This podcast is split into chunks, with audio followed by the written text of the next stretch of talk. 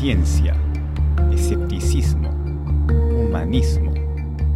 Esto es La Manzana Escéptica.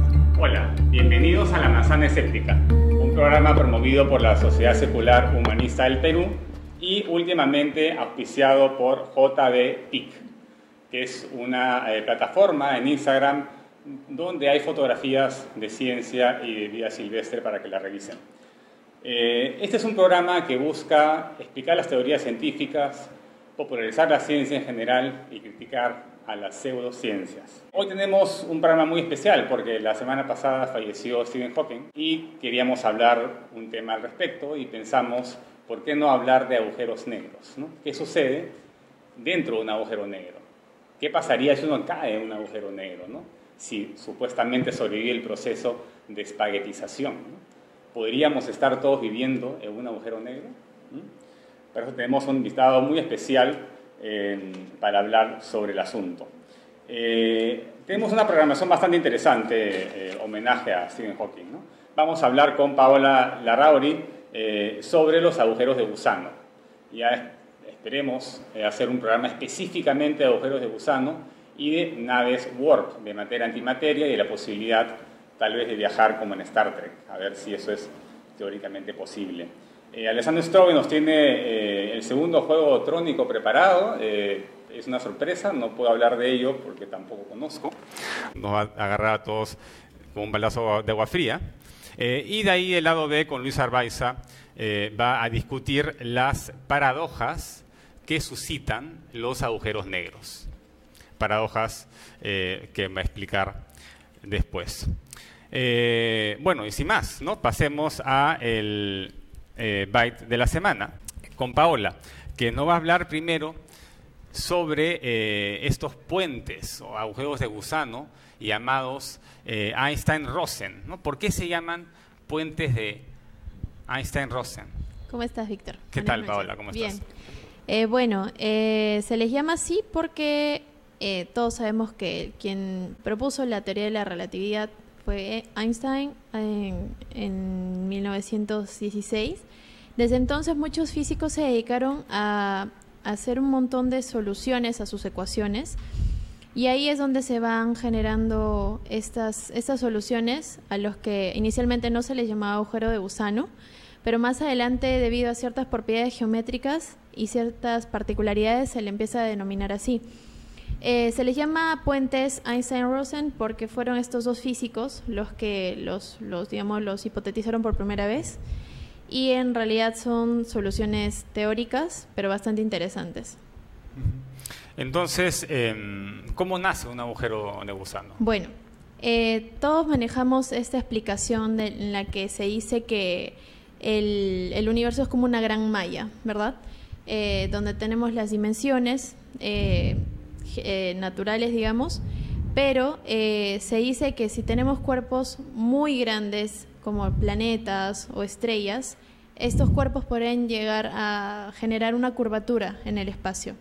Y si estos cuerpos son demasiado grandes, eh, podrían generar una curvatura tal que podamos unir un punto, o sea, o dos puntos del espacio-tiempo y generar un puente, como una comunicación entre estos dos puntos. Ahí es donde nace el concepto de agujero de gusano pero como te comentaba, eh, son un concepto teórico nada más, porque hasta el momento no se ha podido demostrar su existencia, eh, y nacen como una solución a las ecuaciones de la relatividad de Einstein, porque a medida que iban desarrollando las ecuaciones, los físicos se dieron cuenta que ya no solo tenían, digamos, una interpretación geométrica, sino que ahora los llevaba a incluir dos agujeros negros, o un agujero negro, un agujero blanco, y una especie de garganta o conexión entre estos dos puntos, ¿no? Entonces ahí es donde van naciendo más o menos el concepto. Entonces esos agujeros de gusano podrían ser utilizados, digamos, si son suficientemente grandes para pasar una nave espacial y viajar a través de la galaxia. Bueno, de hecho e, ese tipo de explicación que tú das sería posible solo en la ciencia ficción. De hecho, ya lo hemos visto en muchas películas porque a los cineastas les fascina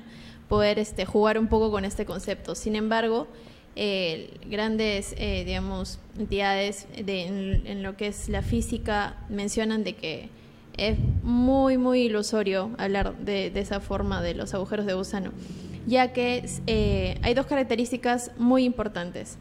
Primero que el tamaño. Se dice de que algunos agujeros de gusano estarían a nivel microscópico, pero por la expansión del universo podrían llegar a aumentar de tamaño muchísimo. Entonces son como que conceptos bastante locos, pero otro punto importante, otra característica es la estabilidad. Se dice que los agujeros de gusano duran instantes, nada más. Entonces no sería suficiente para que nosotros, por ejemplo, podamos embarcarnos en un viaje a través del tiempo.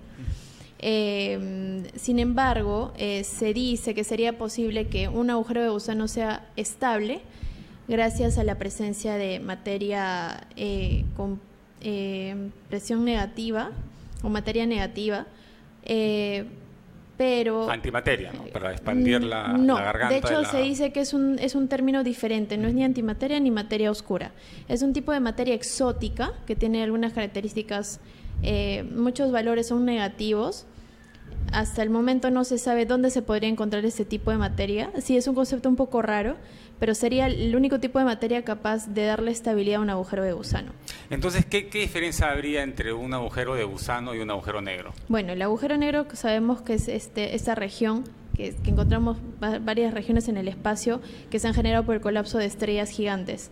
Eh, en este caso, el agujero de negro, que de hecho ya se ha demostrado la existencia y muchísimos en el espacio, en el universo, eh, solo sería el punto de entrada y de salida del agujero de gusano. En cambio, el agujero de gusano es solo un concepto teórico, pero bastante atractivo, porque muchos científicos como Stephen Hawking, que es a quien estamos dedicando este programa, eh, se dedicaron a estudiar. Entonces, el agujero de gusano podría estar conectado por dos agujeros negros. Exacto. ¿no? Ese es el concepto que se maneja. Tiene un, punto, un punto de entrada, un punto de salida y como una garganta. Y es esta idea de la, de la manzana, ¿no? Que em, justamente se llama agujero de gusano porque el gusano en vez de, si quiere ir a otro lado de la manzana, en vez de dar la vuelta por arriba, hace un hueco y atraviesa, ¿no? Entonces, este, se utilizarían las dobladuras del espacio-tiempo para tener atajos. Exacto, es como un atajo, exacto, un atajo en el espacio-tiempo y por eso ahí nace el concepto de que podría ayudarnos a reducir las distancias y el tiempo que nos tomaría llegar de un punto del universo a otro, e incluso un poco jugar con el tiempo. Y ahí nace, hay una, una paradoja bastante interesante que es la paradoja del abuelo, que dicen de que si tú pudieras entrar en un agujero de gusano y viajar de un punto a otro, podrías regresar en el tiempo y matar a tu abuelo antes de que tu padre nazca. Entonces es una paradoja bien loca que se llama la paradoja del abuelo, que, es, un, es, un, Pero es justamente una imposibilidad, ¿no? Exacto. Es una imposibilidad lógica. Ahí se juega bastante con ese tipo de situaciones. El universo tiene que ser lógico. Sí. Por eso que se piensa que no se puede viajar al pasado. Exacto. Eh, pero bueno, eh, ¿y qué contribución tendría Stephen Hawking en, en todo esto de los agujeros negros y agujeros de gusano? Bueno, justamente él fue un personaje que de hecho se implicó en, muchísimos estudios interesantes, entre ellos los agujeros de gusano, porque él mencionaba, ¿no? Justamente la imposibilidad de que estos existan o que al menos puedan ser útiles para los fines que los humanos creemos que pueden servir, ¿no? Como el hecho de, viajar en el tiempo o viajar de un punto a otro. Porque vuelvo al concepto que mencionaba hace un rato, eh, estos solo serían estables si tendrían una cantidad importante de materia exótica. Sin embargo, de haber tan solo una partícula de materia normal, eh, se, desestabilizarían tan rápido que, dejarían de existir. Entonces ahí es donde entran muchos puntos en contra de que podrían existir o, podrían permitir que al menos un humano o una, una, nave espacial pueda estar albergada dentro para que pueda siquiera cruzarlo. Porque en términos físicos es imposible, porque se desestabilizaría inmediatamente. Bueno, esperemos que resuelvan las ecuaciones y se pueda ampliar este agujero de gusano con energía exótica, porque si no, no vamos a llegar muy lejos, ¿no? Creo que la luz es un poco lento para llegar a donde queremos llegar. Bueno, este, estuvimos con eh, Paola Larrauri en el Bike de la Semana hablando sobre agujeros de gusano. Eh, y sobre cómo están conectados con dos agujeros negros. ¿Mm? Ahora vamos a conversar con nuestro invitado que ya eh, está en cabina. Estamos en este momento con Julio Tello, doctor en astrofísica en Instituto Nacional de Pesquisas Espaciales, Brasil, donde obtuvo ahí su doctorado. Es especializado en estrellas binarias eclipsantes, ¿no? fotometría estelar óptica y espectroscopía estelar. Trabaja en datos multivariados utilizando métodos estadísticos astronómicos, amplia experiencia en observación astronómica con telescopios de gran porte, así como divulgación astronómica. Buenas noches, Julio, bienvenido al programa, gracias por venir. Gracias, gracias por la invitación, buenas noches. Es interesante que estemos ahora reunidos después de unos días del fallecimiento de, Stephen Hawking, ¿no? que eh, no solamente aportó con teorías científicas, sino que también era un gran divulgador. ¿no?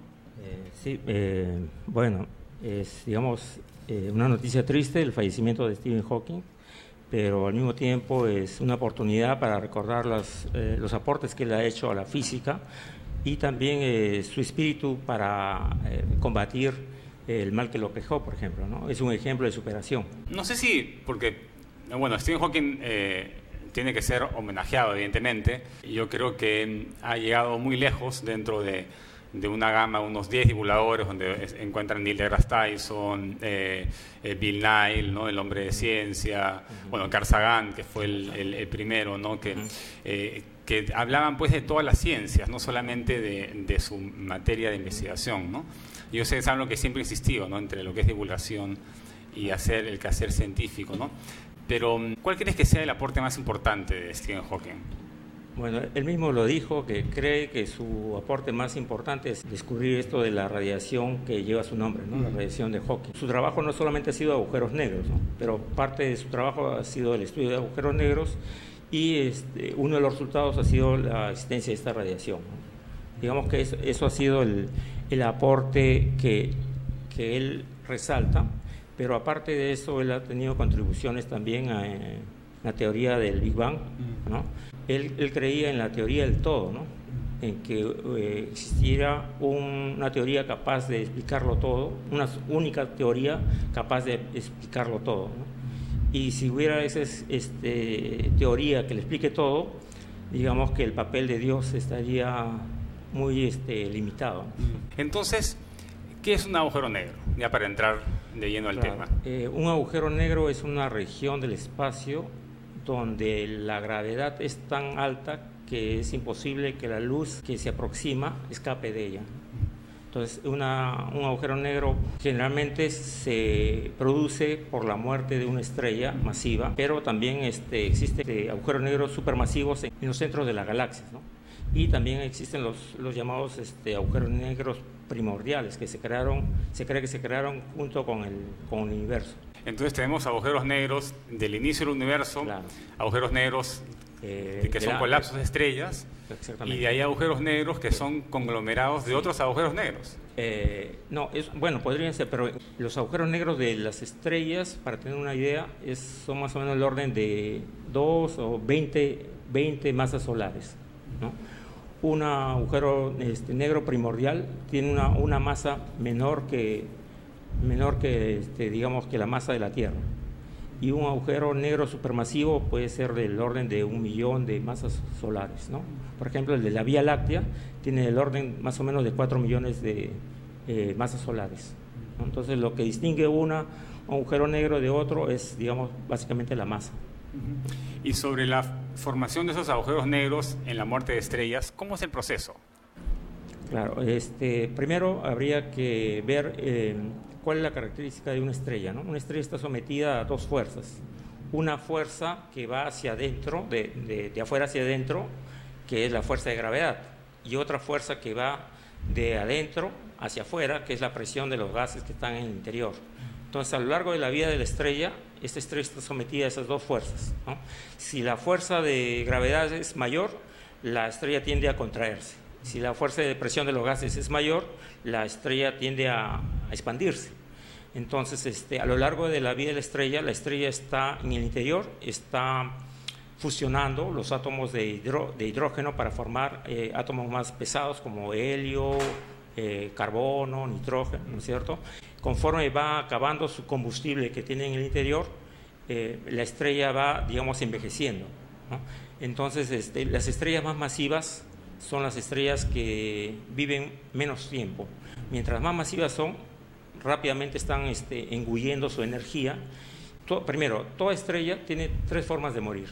o muere como agujero negro, o muere como estrella de neutrones, o muere como enana blanca. Las de agujeros negros son las estrellas más masivas. ¿De cuánto estamos hablando? ¿Qué tan grande tiene que eh, ser comparado con el Sol?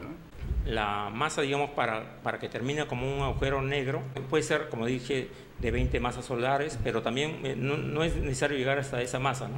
Basta que, pase del límite de Chandrasekhar, que es 1.4 masas solares, para que la estrella ya pueda terminar como un agujero negro. Lo que ocurre con la estrella que, va a terminar como, como un agujero negro es que al ser tan masiva, la fuerza de gravedad es tan alta que em, la fuerza de presión de los gases del interior no puede contrarrestarlo. Pero además hay una cosa que cuando la estrella está llegando a la, etapa final de su, de su existencia, ya este, esa estrella en el interior, en el centro, ha ido formando cada vez elementos más pesados. ¿no? Mm. Primero de hidrógeno pasó a helio, de helio a carbono, nitrógeno, hasta que llega al, al, hierro. Y una vez que llega al hierro ya no puede formar este, este, elementos más pesados. Y como no puede formar elementos más pesados, ya no hay fuerza eh, que se oponga a la gravedad. Y como no hay fuerza que se ponga a la gravedad, lo que va a ocurrir es un colapso. Mm. Y el colapso es tan fuerte, eh, tan violento, de que lo que hace es reducir todo a un punto, o bueno, a una, una región muy pequeña que es Entonces, si se tiene la masa, la gravedad suficiente para comprimir la estrella, se comprime pero nunca explota. No, sí, sí. Bota capas exteriores. Sí, sí, o sea, una supernova, lo que ocurre es es justamente eso, ¿no? no tiene la fuerza suficiente para contrarrestar la fuerza de gravedad y lo que hace es colapsar. Al colapsar va todo hacia el centro, pero al mismo tiempo se forma una especie de onda de choque que hace que todo lo que fue al centro se vaya hacia, hacia afuera, ¿no? Esa es una supernova, pero lo que queda es este, el centro, ¿no? Si la estrella no es muy masiva, lo que puede ocurrir es que lo que queda en el centro es una estrella de neutrones, pero si la estrella es muy masiva, eh, ni siquiera se forma una estrella de neutrones. Entonces lo que va a ocurrir es que se forma el agujero negro. ¿De qué manera estos agujeros negros, una vez que se forman, afectan el tiempo? Cuando uno alcanza velocidades altas, la mecánica de Newton deja de ser, este, digamos, preciso y se aplica la relatividad especial. Aparte, cuando, cuando un objeto es muy masivo, lo que ocurre es que eh, produce lo que se llama una curvatura del, del espacio-tiempo toda la región que está alrededor de una estrella masiva tiende a curvarse. Y este, cuando uno se acerca a una estrella muy masiva, lo que ocurre es de que eh, se producen cambios en la forma como medimos el tiempo y el espacio. Cada vez que nos acercamos a un objeto muy masivo, los intervalos de tiempo cada vez se, dilatan. Eso está, digamos, eso forma parte de las ecuaciones de la relatividad de, de Einstein. Entonces, a mayor curvatura el espacio-tiempo, el tiempo corre más lento y uno podría estar orbitando un agujero negro y bajas a un planeta como en las películas interestelar, que bajas a un planeta unas horas y ahí regresas a una órbita, eh, digamos, más alta y ha, pasado años y pues lo, que a ti fueron unas horas. Claro, eh, cuando te acercas a un objeto masivo, ¿no? Cuando te acercas a un objeto masivo, la masa de ese objeto, de esa estrella masiva, produce, como dije, este, una eh, alteración del espacio-tiempo. Un astronauta que está muy lejos de ese cuerpo masivo, los intervalos que mide con, digamos, con un cronómetro son diferentes eh, que lo que midiera cuando está muy próximo de ese objeto masivo. Y una vez que uno cae en un agujero negro, eh, hay, hay, algo que se llama el horizonte de sucesos, ¿no? que es el ah. punto de no retorno. ¿no? Claro, es, una frontera. ¿no? Que, ¿Es una frontera bien delimitada? ¿Cómo se sabe que existe? Eh, es una frontera que digamos que, este, como dices tú, todo lo que llega ahí ya no puede, eh, está sometido a la fuerza de atracción de, en este caso, el agujero negro, y ya no puede salir de ahí, ¿no? Eh, incluso la luz, ¿no? Entonces, ese horizonte de sucesos Em, es un límite en el cual eh, cualquier cosa, que, cualquier objeto que se aproxime es este, empujado hacia el interior y ya no sale. Em, por ejemplo, si una persona se acerca al, horizonte de sucesos, em, si una persona se acerca y otra está eh, lejos, va a ver que esa persona, digamos, la, persona que está entrando puede estar este, enviando señales al, al otro, ¿no? Y va a ver que las señales cada vez este, llegan eh, en intervalos más largos. ¿no? Y para el que está enviando la señal, el, intervalo es el mismo, ¿no? no cambia, pero el que está afuera ve que los intervalos cada vez son mayores. ¿no? Y este, una vez que ya este, se acerca al horizonte de sucesos de esa persona, ya no puede retornar, ya no puede salir y necesariamente va, va a internarse. ¿no? Y ahí está sometido a una fuerza de, eh, gravitatoria, pero esa fuerza gravitatoria no es igual en cada punto de su cuerpo.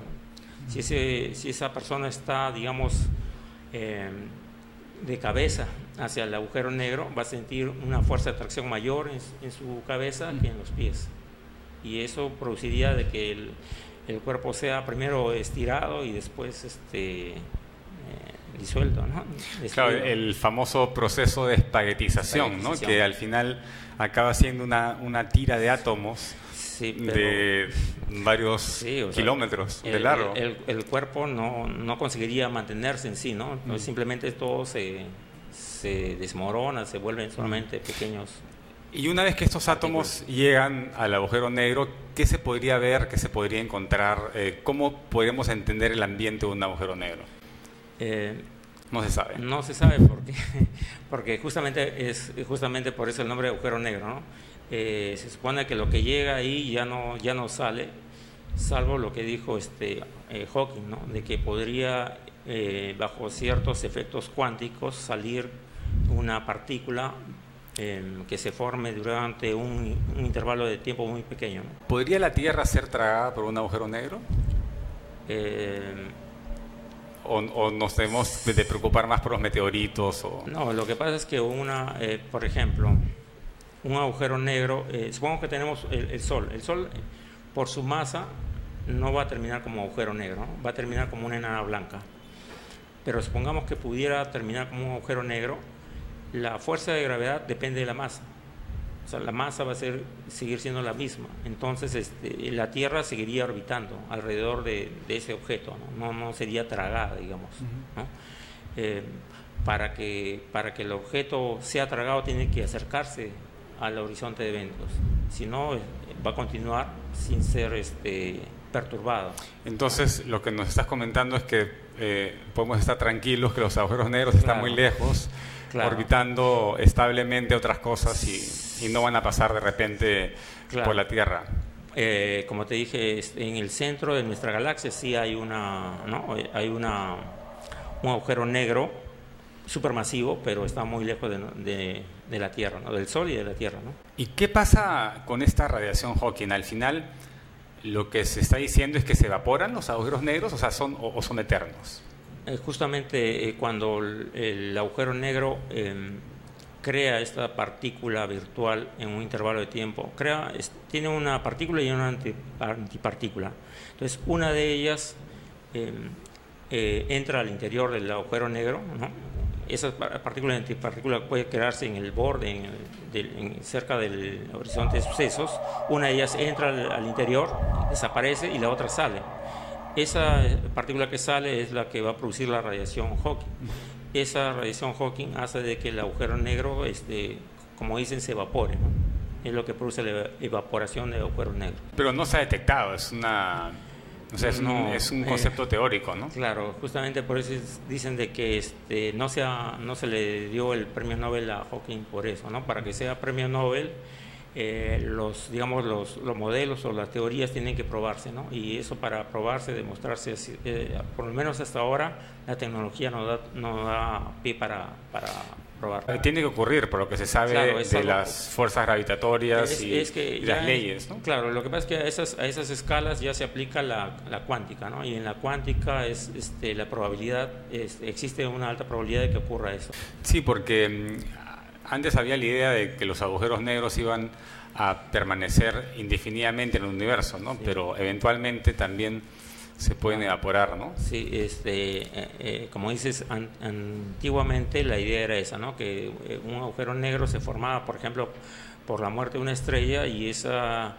ese agujero negro se iba a mantener ahí, digamos, permanente, ¿no? Pero después, este, bueno, Hawking admitió de que era posible, porque habían otros este, físicos que decían que era posible que haya pérdida de información. Hawking después admitió eso y, y, también este, en su libro de Historia del Tiempo ya habla de una eh, radiación, que después se llamó la radiación Hawking. Y Julio, cuéntanos sobre tu investigación. Eh, estuvimos conversando por teléfono que eh, eres experto observando estrellas binarias. Eh, claro, en realidad yo estaba aquí en, el Perú ya haciendo alguna observación de estrellas binarias eclipsantes. Una estrella binaria eclipsante son, en realidad es un sistema de dos estrellas formando un sistema, ¿no? están unidas por, por gravitación. Solo que esas estrellas eh, pueden estar en una órbita, digamos, eh, al azar, en cualquier, eh, en cualquier dirección, pero hay un tipo de estrellas binarias, perdón, estrellas binarias que el plano de, de, la órbita está en dirección del observador. Mm. Entonces, en ese caso se van a producir eclipses. Una estrella eclipsa a la otra, una de las componentes eclipsa a la mm. otra, y después la, la, se, se, invierte, ¿no? La otra eclipsa a la primera. y eso, este esas estrellas están tan lejos que eh, por más que yo le ponga un telescopio muy grande, no lo voy a poder ver las dos componentes. Pero yo sé que es una eclipsante porque yo mido la variación de luz de esa estrella. ¿no? ¿Y, para qué sirve medir eh, cómo una estrella opaca a la otra? Claro, eh, este, nosotros actualmente sabemos la masa de una estrella, sabemos este, propiedades como la masa, el radio de una estrella. ¿no? Eso, digamos, para medirlo directamente es, es muy difícil. Y la forma de poder obtenerlo ha sido estudiando las estrellas binarias, en este caso las eclipsantes. Nosotros midiendo eh, la información que tenemos en astronomía, más del 90% de la información es debido a la luz que llega de, de, una estrella. Entonces lo que hace un astrónomo es recibir esa, esa luz con los telescopios e interpretar los datos. Entonces, en el caso de las binarias eclipsantes, lo que hacemos es medir la variación de, brillo de ese sistema y a partir de la variación de brillo podemos determinar propiedades como la masa y el radio de la estrella. Y este, después, una vez conociendo esas, esas propiedades, podemos inferir que las estrellas no binarias, sino las estrellas que se encuentran eh, aisladas como el Sol, también tendrían esas propiedades de masa y de radio. Entonces, es una forma de, conocer las propiedades de, las estrellas estudiando a partir de, los sistemas binarios. Antes, por favor, eh, hay un evento importante para la astronomía esta semana. Sí, este sábado vamos a tener este, lo que se llama el Día de la Astronomía, eh, que se va a realizar planada del de la Municipalidad de Los Olivos. Vamos a estar ahí a partir de las 4 de la tarde hasta las 10 de la noche. Van a ir varias instituciones de aquí del país como eh, la UNI, el IGP, eh, CONIDA, este, San Marcos, y van a llevar telescopios. Vamos a llevar varios telescopios, aparte también van a haber exposiciones de astrónomos y la invitación es para todo el público en general. Pueden ir este, a, este, digamos, a, poder observar los telescopios que ya están allá, ¿no? Va a haber varios este, telescopios, es gratuito, pueden acercarse. Muchas gracias, eh, Julio, por aceptar la invitación, gracias a ti eh, eh, para hablar de Stephen Hawking. Espero que te podamos tener nuevamente en el programa. Y ahora tenemos la siguiente sección con Alessandro Strobe que nos tiene preparado el segundo juego trónico. Acá tenemos el video. Hola, ¿cómo están? Bienvenidos a una nueva edición de los Juegos Trónicos. Estamos en una edición sumamente especial conmemorando la vida de uno de los grandes científicos de nuestros tiempos. Pero él se basó en las teorías de otro gran científico, es decir, de Albert Einstein. Así que participantes, tienen que decirme cuál de las tres teorías que voy a mencionar marcó una gran importancia y fue clave en los avances sobre las teorías de la mecánica cuántica. Opción A, el movimiento browniano. B, el efecto fotoeléctrico. Y C, la teoría de la relatividad especial. Bueno participantes, espero que disfruten estos juegos, espero sus respuestas y en un rato voy a explicar en qué consiste cada una de estas teorías. Nos vemos.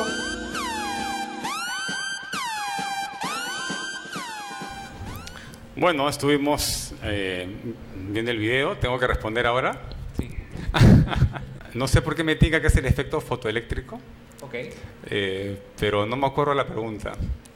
central. Bueno, Em, ¿por, qué, por qué ganó el premio Nobel? No es la pregunta. no, no. Porque esa sería la respuesta también. A ver, Bueno. em, ¿Y los demás van a también dar sus respuestas? Paola. La teoría de la relatividad especial. Ya, Y bueno, y Luisa Raiza, como ganó la vez pasada, ya. lo ha dejado en stand-by. Pero bueno, podemos hablar de las tres teorías. eh, no, no voy a responderlo inmediatamente, aunque hay algo muy interesante de esto. eh, voy a hablar, son, son tres teorías de Albert Einstein. Eh, y yo creo que una buena forma de homenajear a Stephen Hawking es hablar de Einstein, pues finalmente él fue quien inspiró su carrera y, y- y- digamos, hay temas de, de descubrimientos de Albert Einstein que Hawking logró terminar, algunos no, pero hay algunos que concluyó, digamos, matemáticamente o explicándolo con, la física. Eh, los tres descubrimientos que acabamos de, de- de hablar de Albert Einstein son lo que se corresponde a eh, su año milagroso que es 1905. En este año, eh, en marzo, habló sobre el efecto, eh, digamos, hizo el papel sobre el, el documento sobre el efecto browniano. Eh, luego, en la- el mes siguiente, habla del efecto fo- fotoeléctrico, que, como nos anticiparon ahora, fue el motivo por el cual le dieron el premio Nobel varios años después. Y el efecto browniano es un efecto que cualquiera podría experimentar en su casa. O sea, basta con poner, eh, si quieren hacerlo com- comparativamente, un vaso con agua caliente y un vaso con agua fría y con un tinte vegetal o con cualquier tinte, echar unas gotas y ver cómo se comporta esta gota en- dentro de, los vasos, de los fluidos. Entonces, cuanto más temperatura tiene un líquido, los átomos tienen más actividad entonces el efecto, digamos, el movimiento de estas gotas o de este, de este tinte va a ser mucho más eh, excéntrico por un lado, porque sí comienza a hacer formas raras, pero va a ser más activo. Mientras que con el agua fría, generalmente la tinta se va al fondo. Entonces, eh, hay un científico que es el, el Robert Brown, que en 1827 se da cuenta de esto y si bien ya se había, eh, digamos, ya se había apreciado, comienza a establecer un poco las bases sobre de esta observación. Entonces, eh, Einstein cuando recoge esto, eh, ya también se había hablado matemáticamente de la explicación de, de por qué podría suceder esto, pero Einstein hizo algo maravilloso y es que eh, le buscó una solución práctica y sencilla al problema y descubrió que a mayor temperatura los átomos se movían con mayor intensidad. Estamos hablando de un momento en que el modelo atómico todavía no estaba terminado. Entonces, digamos, Einstein descubre e inclusive determina el tamaño del átomo basándose en los movimientos de eh, brownianos. Entonces, eh, hay un ejemplo, un, un ejemplo que se usa en, la enseñanza muy práctico, muy conocido también, que es que eh, imagínense determinar el tamaño de los pingüinos calculando el movimiento de un, este, de un bloque de hielo, de un iceberg, ¿no? Entonces, es eso lo que hizo Albert Einstein. Se dio cuenta que la tinta o los elementos que estaban dentro de los vasos se movían porque los átomos, al estar en movimiento, pues lo empujaban y lo hacían moverse. Entonces, eso ya tiene, ya establece unas bases para la teoría eh, de la mecánica cuántica, de cierta forma. Estamos hablando de un contexto global, pero no era la más precisa de las respuestas. El segundo era el efecto fotoeléctrico. Albert Einstein descubre que la luz cuando es emitida por algún filamento de un foco, por ejemplo, o, o por algún sólido en general, tenía un espectro muy parecido a los gases. Entonces, es ahí donde él comienza a determinar de que la esta distribución de energía, al parecerse tanto, no era la luz entonces solamente una onda, que era lo que la sociedad, la, digamos la comunidad de, los- de físicos aceptaba en ese momento.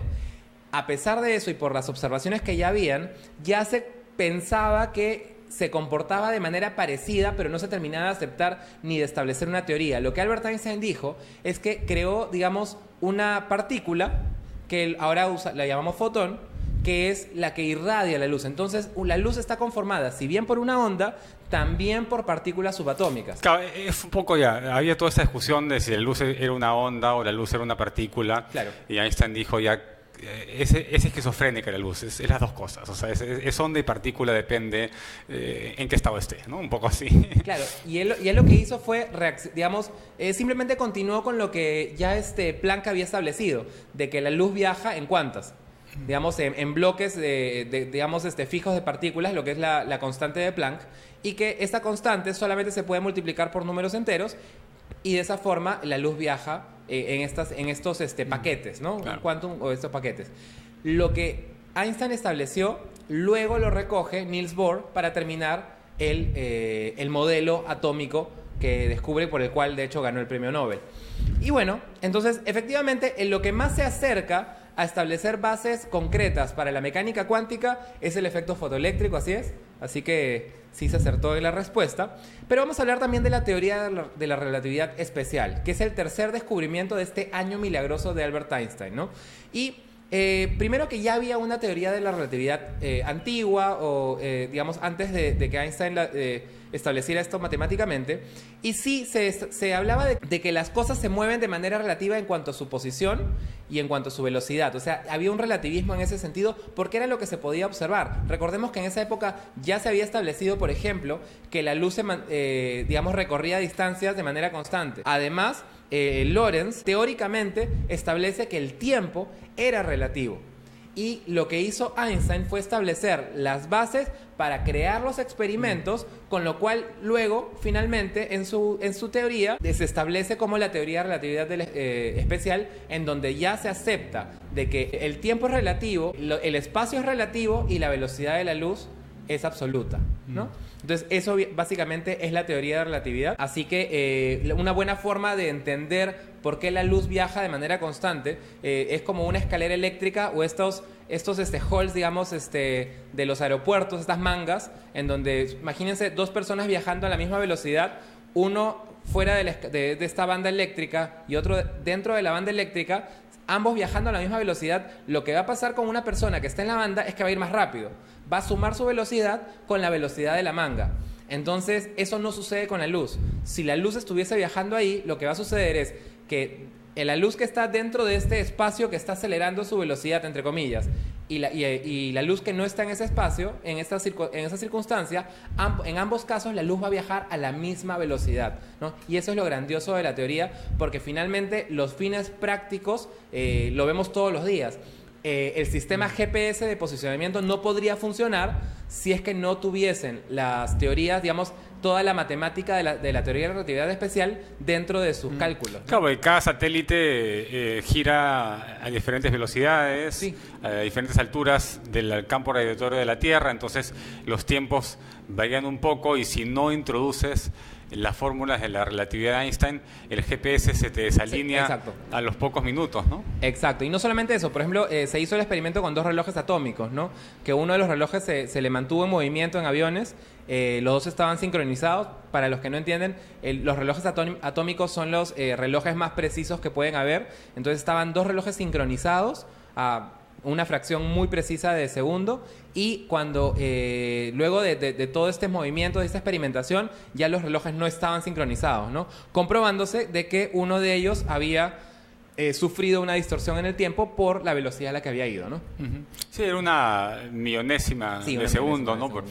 Pero eh, a la hora que escalas y eh, vas más rápido que un jet, eh, entonces las diferencias pueden ser considerables. Claro, y lo interesante de esto es que en realidad eh, Stephen Hawking, ¿qué hizo? Fue, él estableció eh, con la teoría de la eh, temperatura de los, hoyos, de los agujeros negros la primera ecuación en la cual están los dos mundos ya puestos en la misma, en la misma matemática, ¿no? Que es la mecánica cuántica y la teoría de relatividad. Entonces, esa es la primera ecuación de, mucha- de muchas que se van a, hacer. ¿Y por qué hacemos hincapié en esto? De que la física eh, en realidad nosotros no conocemos la física todavía. O sea, lo que hacemos, estamos viendo distintos lados, posiblemente muy lejanos a toda la inmensidad de la física, y estamos viendo caras distintas o ángulos o lados distintos de una, lo que, lo que Stephen Hawking llamaba la teoría del todo, ¿no? La teoría física unificada que va a explicar todos los, eh, eh, eh, digamos, todos los acontecimientos, todo lo que sucede, tanto en, en objetos muy pequeños como los, las partículas subatómicas, como los agujeros negros, ¿no? Y ya para cerrar, el doctor Trónico, ¿quién ganó el juego? ¿Quién ganó el juego? Bueno, este, tú dijiste la, la- la respuesta correcta, aunque debo decir que esta vez sí fue con, con trampa. En honor a Stephen Hawking, tenemos que decir de que la mecánica cuántica está presente en, en las, tres, este, en las tres opciones, pero sí mucho más precisa en, eh, digamos, en el, en el fenómeno fotoeléctrico, ¿no? Genial. Ahora sí me voy a ir contento. Voy a cerrar el programa contento Muchas gracias. Por haber ganado.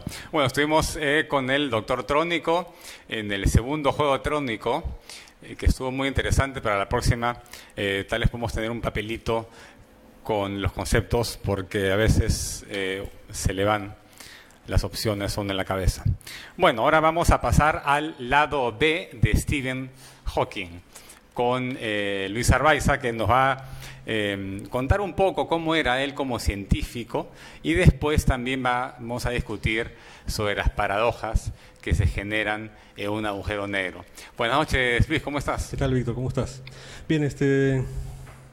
Yo voy a hacer un lado B, creo, en el momento más inoportuno, porque quizás diga algunas cosas poco amables sobre Stephen Hawking, pero creo que es mi deber decirlas. Bien. Eh, primero, pienso que no debemos nosotros en realidad juzgar a Stephen Hawking por sus aspectos físicos o sus dificultades, ni tampoco por el hecho de que esté vivo o esté muerto. Lo único que importa en realidad en, un, en el análisis de las teorías científicas de un, de un pensador son sus ideas. Entonces, eh, esas ideas son independientes de su condición física o de su condición este, eh, que, esté, que, esté, con nosotros o ya no esté. Entonces, eh, ese es el, eh, una reflexión que el mismo Hawkins decía que él era muy famoso, pero no tanto como, pero sus ideas no tan famosas. Entonces, este, últimamente todo el mundo habla de él como si fuera su primo, digamos. Pero vamos a saber qué tanto sabemos de, de lo que él pensaba. ¿Qué, ¿Qué, tanto fue popular por la condición en la que estaba Ah, de sí, salud? claro, ¿no? sí, Eh, claro, sí. O sea, ¿qué tanto ayudó eso para...? Y, y lo- pero lo mejor de él fue cuando no estaba tan mal. Eso es algo interesante. Pero bueno, eh, un segundo punto que quisiera decir es que yo me declaro incompetente para poder hacer un análisis epistemológico de Hawkins. ¿sí? Divulgativo y también como escritor de ciencia ficción puedo hablar de él.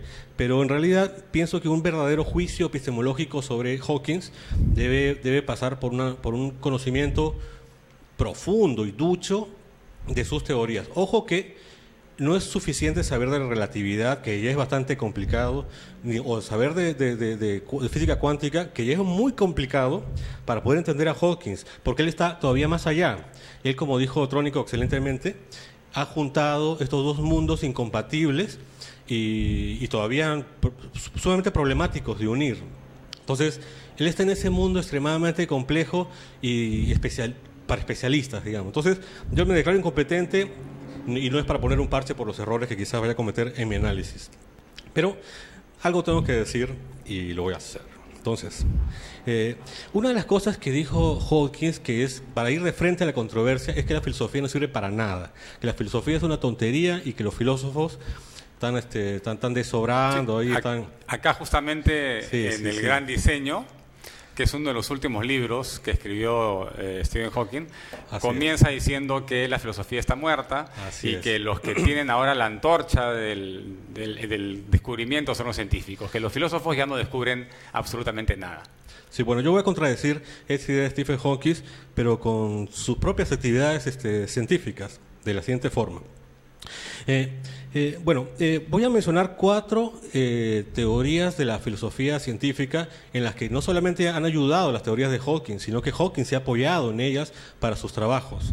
Este, quiero decir, para empezar, que hay que distinguir la filosofía que más o menos todos conocemos, que, en realidad son tonterías, o sea, la filosofía continental, este, este, este, en- lo que siempre estamos pensando, en los famosos filósofos.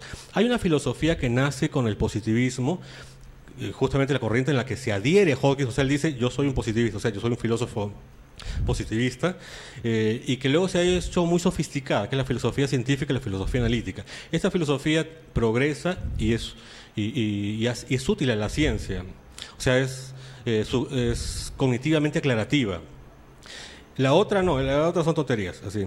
Pero ¿qué ha descubierto? Voy- ahí voy, ¿En ahí qué voy. es útil? Voy a hacer cuatro ejemplos.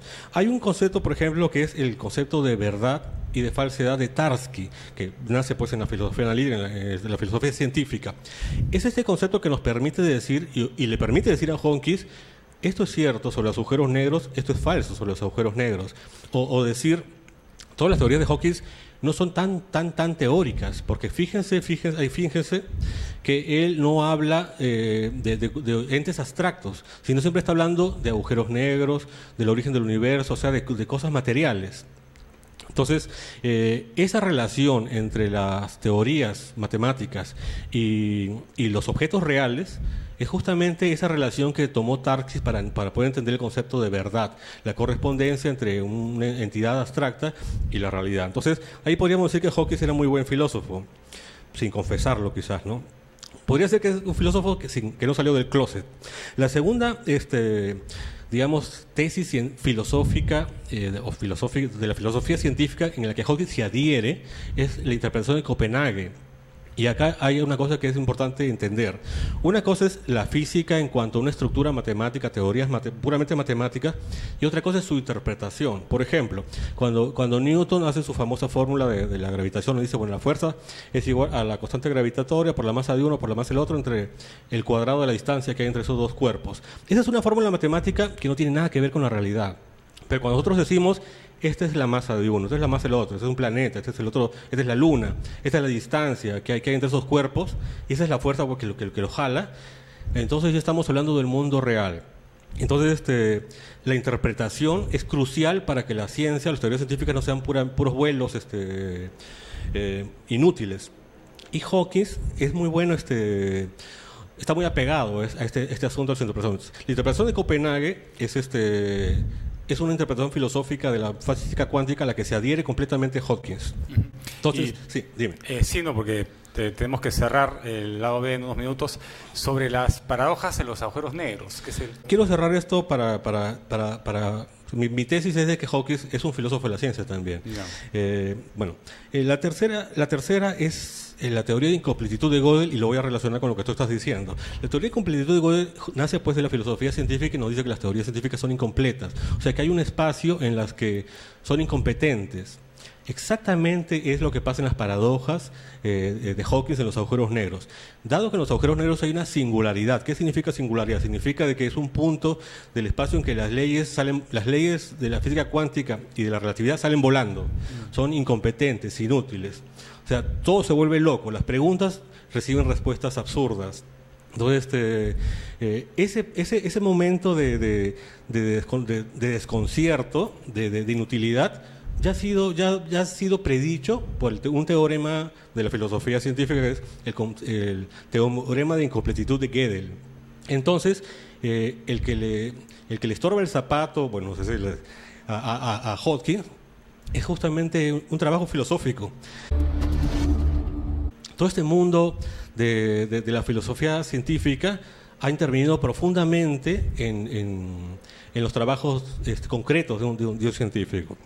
Entonces, este, eh, pasa, como ha explicado muchísimo mejor que yo el, físico que ha hablado hace un poco, de que eh, pasan cosas raras en los agujeros negros. Para empezar, uno dice, bueno, ya el agujero negro está ahí, pero no es que sea contemporáneo lo que ocurre ahí que acá, porque yo soy contemporáneo a ti, estamos, estamos en el mismo tiempo. Pero el agujero negro eh, sufre una desaceleración del tiempo. De hecho, cuando llegas al, a la superficie del agujero negro, que es el horizonte de sucesos, eh, ha corrido ya todo el tiempo del universo afuera. O sea, digamos, todo el tiempo de afuera ya pasó. Ya se llegó al, fin del universo afuera. Solamente queda, las, digamos, la soledad del objeto que queda en el horizonte de sucesos.